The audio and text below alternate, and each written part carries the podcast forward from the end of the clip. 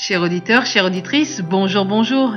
Une fois encore, me revoilà pour vous partager la pensée du jour.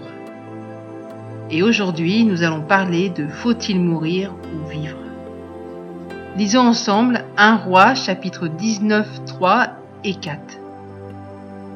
Élie, voyant cela, se leva et s'en alla pour sauver sa vie.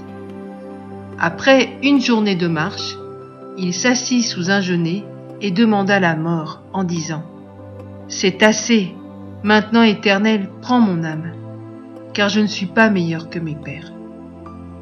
Ceci n'est qu'un bref partage qui mériterait d'être développé.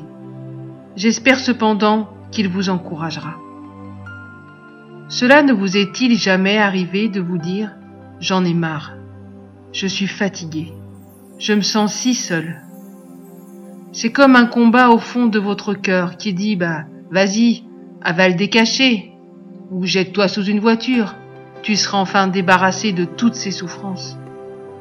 Et d'un autre côté, il y a un profond désir de vivre, l'espoir en Dieu et en ce qu'il nous a promis, que cela soit au travers d'une parole prophétique ou à travers de sa parole. À moins que ma compréhension me fasse défaut, il semblerait qu'Élie le grand prophète, ait un jour expérimenté le sentiment que je viens de vous partager.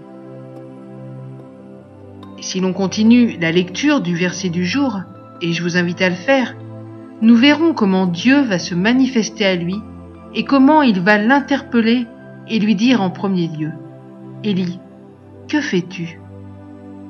Croyez-vous que Dieu était pris au dépourvu et qu'il se demandait mais enfin, là, il fait quoi, mon serviteur? Non, je ne crois pas. Je pense tout simplement que Dieu voulait amener Élie à s'exprimer et à se laisser interpeller une fois de plus par lui. Je pense aussi que le profond désir de Dieu était qu'il sorte de sa caverne, cet endroit qui peut paraître protecteur, mais si sombre, et dans lequel aucune vision sur l'extérieur et sur son avenir n'est possible à moins d'en sortir. Une fois sorti de la caverne, Élie va devoir tendre l'oreille pour entendre ce que son Dieu veut lui dire. Il nous est dit dans les Écritures que devant l'Éternel, il y eut un vent fort et violent qui déchirait les montagnes et brisait les rochers. L'Éternel n'était pas dans ce vent. Après le vent, il fut un tremblement de terre. L'Éternel n'était pas dans le tremblement de terre.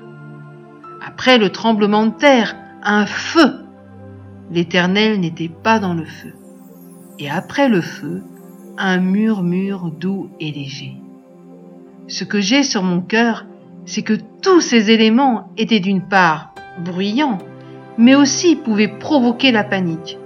Mais il nous est dit l'Éternel n'était pas dedans. Quand des tempêtes viennent briser nos cœurs, quand tout tremble en nous, quand nous avons ce sentiment de passer par le feu, le Seigneur nous dit ⁇ Que fais-tu là ?⁇ Et je t'invite à mettre ton prénom. Que fais-tu là? Il t'invite à lui exprimer ta douleur et ensuite à ne plus regarder aux événements qui se déchaînent autour de toi il t'invite à juste tendre l'oreille et attendre ses directives. Écoute-le te dire. Va, reprends ton chemin.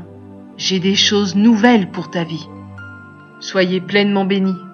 Et n'hésitez pas à nous faire un retour en nous écrivant sur www.mfpg.be à la rubrique Nous écrire. Nous espérons vous lire très prochainement. À bientôt. Au revoir.